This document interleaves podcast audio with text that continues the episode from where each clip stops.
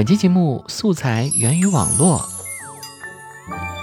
自从年初围绕郑爽、张恒、华晨宇、张碧晨开始的一系列生子事件之后，就有无数网友发出感叹：娱乐圈随时随地发现新孩子，我们偷偷领证，然后生个孩子，到时候惊艳所有人吧。在今天节目当中，子木就用四字形式来简单梳理一下张恒、郑爽代孕事件的始末吧。这件事情的起因呢，是张恒在微博上发文揭露自己跟郑爽有两个孩子的事实，并晒出出生证明。这个操作可以说是对症下药，对郑爽来说简直就像投毒一样要命啊！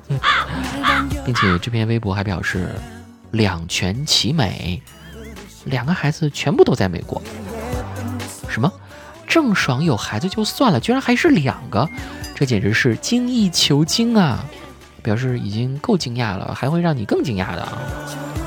更惊讶的是，两个孩子出生日期差不多相隔一个月，并且郑爽频繁上热搜，根本没有时间生孩子呀。所以说呢，机智的网友就发现了他们是代孕，而这一代孕事情可就闹大了。对郑爽来说，无疑是一代天骄。一次代孕给郑爽增添了无穷焦虑。毕竟，在大家眼中，代孕不仅违法，更是伦理道德无法接受的事情。那么，张恒为什么要爆出这件事情呢？原来是因为张恒全家待字闺中，等待郑爽签了字才能回归中国。就在大家觉得这个事情已经够大的时候，更大的瓜又来了，一段录音又被放了出来。谁能想到，冤家路窄，是说郑爽的冤家是一个爱录音的仔。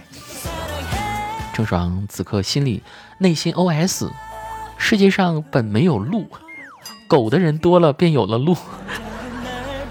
这段录音一出啊，坐实了郑爽代孕的事实，同时也暴露出郑爽全家肉眼凡胎、肉眼可见的厌烦即将出生的胎儿，哪怕是自己亲生的骨肉，也表示我他妈要烦死了。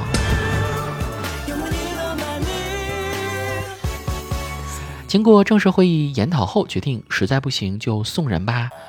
这应该就是当世送子观音，把孩子送出去，不想再听到这件事的任何声音。整个事情目前为止可以说是张恒方面全方位输出，而正方没有任何的官方回应，只是在小号发了一句“等着”。此话一出，等量奇观。等着一话亮出来，吃瓜群众纷纷排队围观，全网都在期待郑爽爆出一个大瓜反转打脸。等了半天，终于等到了郑爽的三条微博，然后没有人能够看懂，纷纷翻云覆雨。是说大家翻了郑爽的声明之后，都在评论里问：“你的语文老师是谁呀？”这件事情不知道双方还要互撕多久，还会有什么反转，但结果可能已经不那么重要了。重要的是，这次风波引发了全网对代孕的深层讨论，揭发了代孕链背后的种种问题，让人们意识到，代孕这件事不是你情我愿就可以的。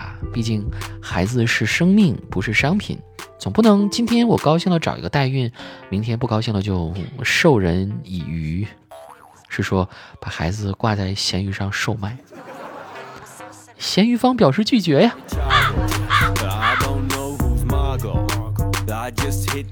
哎，话说这俩孩子可真是很可怜啊！建议呢，张恒给俩娃起个名儿，一个叫张秋，一个叫张高。为什么是这样？因为秋高气爽。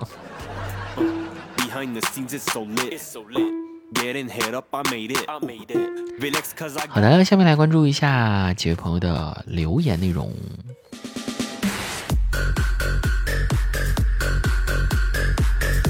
北辰说：“子木，你用过这种方式来记单词吗？邮递员 （postman） 跑死他们。好，经济 （economy） 啊，依靠农民。地主 （landlord） 懒得劳动。羡慕 admire。我的妈呀！怀孕 pregnant，扑来个男的，救护车 ambulance，俺不能死，律师 lawyer 捞啊，这种记忆方法很有才啊。我记得我刚开始学英语的时候也用过类似的方法，根据发音标中文，比如说谢谢啊，thanks，我写善克斯，但是当时呢，我字写的丑，不小心把善写成了扁，扁鹊的扁，于是乎好一段时间我都读成了扁克斯。直接说马克思算了。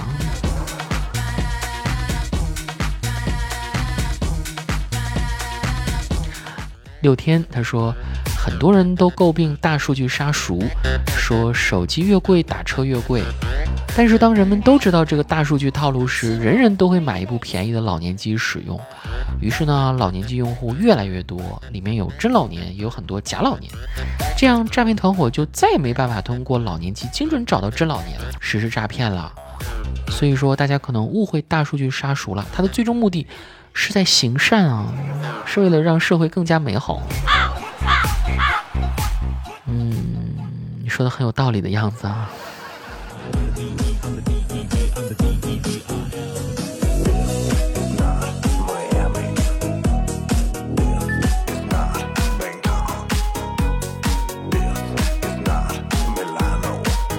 还有大周同学，他说，人有时候还是会如愿以偿的，比如谈恋爱的时候啊，你总觉得会分手，那一定会分手。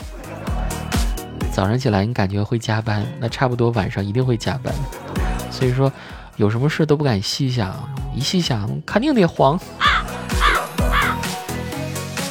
是的，人们对于倒霉的事情好像总是有预知的能力啊。这叫什么？墨菲定律是吧？这是千千万万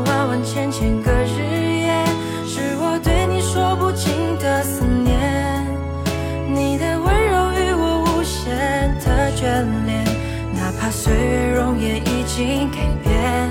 我有千千万万万万千千个心愿，穿越人海未见你一面。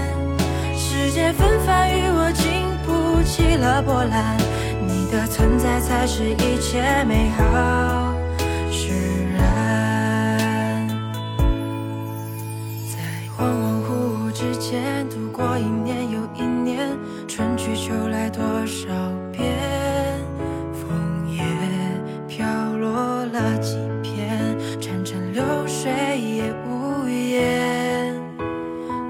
信古老信念，也相信情比金坚。爱绝不是一场谣言，书中曾有的故事，真心会得到成全。提取梦里的碎片，温习着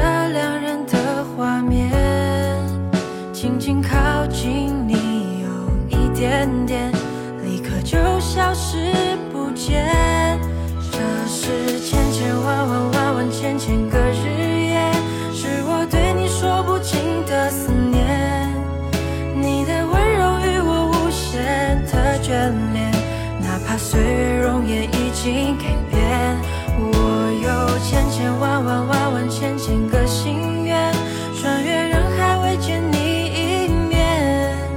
世界纷繁与我经不起了波澜，你的存在才是一切美好。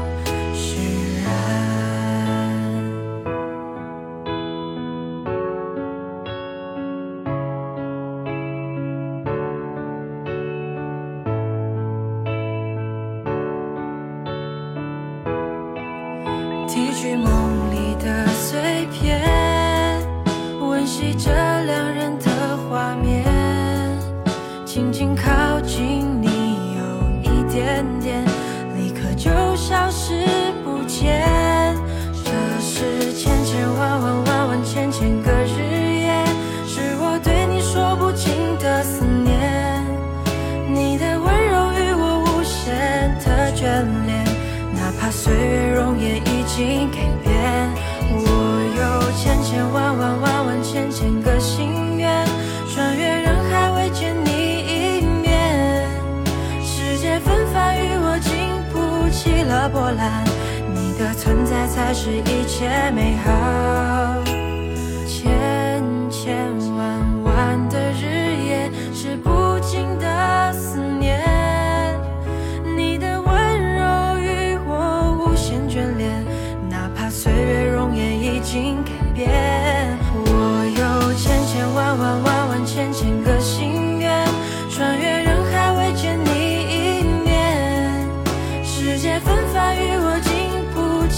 波澜你的存在才是一切美好。